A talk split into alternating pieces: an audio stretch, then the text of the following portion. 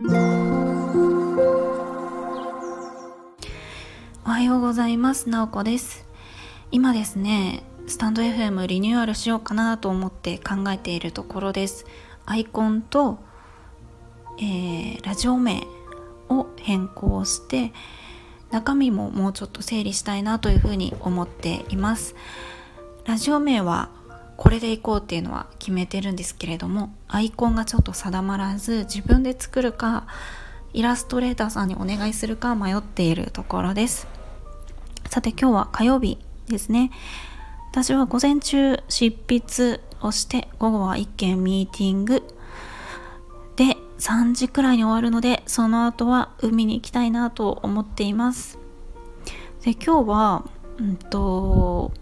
フリーランスはどうやって仕事を得ているの？っていう話をしたいと思います。まあ、私の場合はっていうところなんですけれどもフリーランスって言ってもあの広いので私は、えーと、どういう仕事をしているかというと、え、個人でライターの仕事を中心にやっています。で、まあ、まずどうやって仕事を得ているのかっていうと私は全てもともと面識のあった人から声をかけられたっていうところで、えー、お仕事につながっています。よくフリーランスのライターっていうとランサーズとかクラウドワークスという、えー、ライターの人が仕事を探したりとか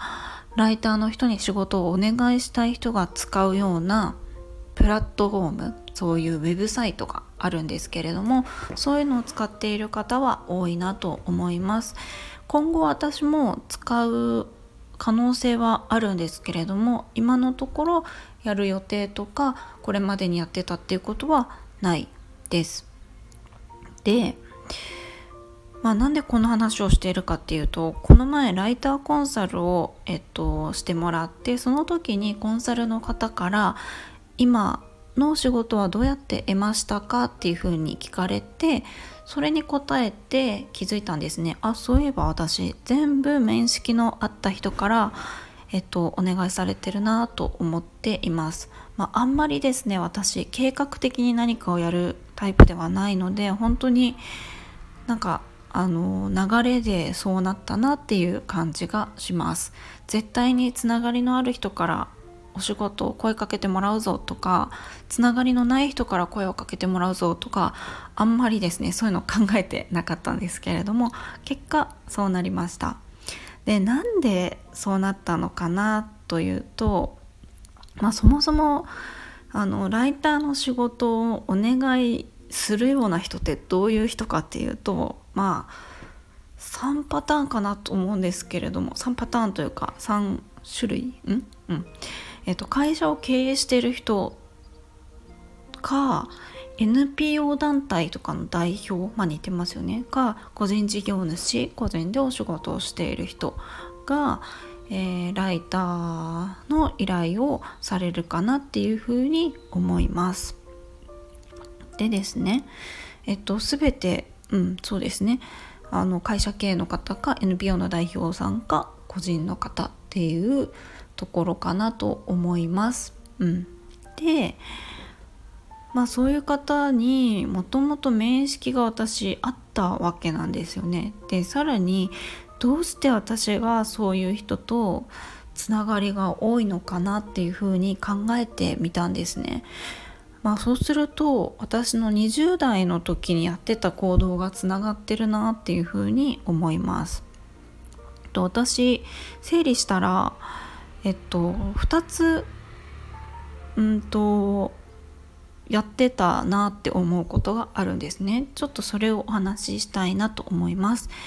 1つ目がうんと、まずなんでそういう経営者とか NPO の代表の方とか個人事業主の方とかとつながりが結構あるのかなと思った時にえっと全然ですねそういうなんか人の集まりみたいなところには全然行ってないんですけどなんかね私20代の時結構こう人生とか自分のキャリアとかすごい悩んだりしてたんですよね。で SNS で見かけたりとか本を読んで気になった人この人に会いたいなっていうふうに思ったら私直接連絡して会いに行ったりとかしてたんですよね。ちょっとすごいですよね。うん。なんかあの人生相談乗ってもらいたいです みたいな感じで 連絡したこともあるしえっと単純に、うんと、個人的に会ってくださいじゃなくてもこう調べたりとかしてあこの人こういう研修やってるんだなと思ってそこに申し込んで行ってちょっと話したりとかそういうことをしてたんですよ。なんでこの人素敵だなこの人となんか話してみたいなっっていう人に結構会いに行ってたんです。なのでそういう人とまあ Facebook とかでつながるんですかねそんな感じでつながりを持っていたなと思います思い返したらそういう方とのつながりが結局あのまあその方からの紹介とかそういうのが巡り巡って、えっと、今の仕事につながってるような気がします。もちろん当時は将来やライターをやるからそのためにつながりを作ろうなんて全然考えてなかったんですけどね。でもう一つがうんとまあ、自分の価値観が分かるような発信をしていたなと思います。実は私発信することっていうのはそんなに得意ではなくってもともと。うんとただ、えー、ちょっと教員のインタビュー記事っていうのを書きたいなっていうふうに思ってそこから、えっとブログサイトのノートを登録してスタートしていたんですね。なので、えっと、自分の価値観とか自分が好きなことやってることとかの発信はノートとフェイスブックがメインでしたであの過去に私フィンランドの学校を見に行ったりとか、うんと、日本国内だといろんな学校とかを見学したりとかしていたのでそこに行ったことそこで見たこと感じたことを結構書いたりしていました。なので、うんとそういうのをこうまあ私のつながりのある人が見たりとか、まあ、ノートだったらいろんな人が見ると思うんですけれども、うんと、そういうのをこう割と出していたのでこう私っていう人間がこう教育に関心があるんだなとかあインタビュー記事書くんだなっていうのがなんとなく周りの人に伝わっていたような気がします。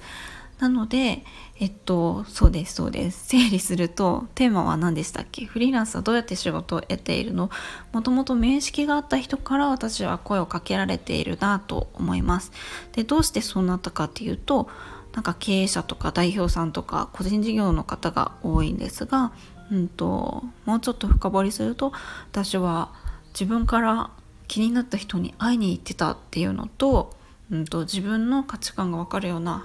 発信をしてたっていう2つが結構深掘りしていくと,、うんと、今の仕事に結果としてつながっているなっていうふうに思っています。まあ、そんな感じでもうこれはいろんなあのフリーランスの人といっても仕事の、うんと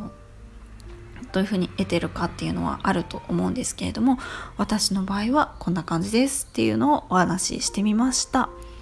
今日も最後まで聞いていただきありがとうございます。もいもい。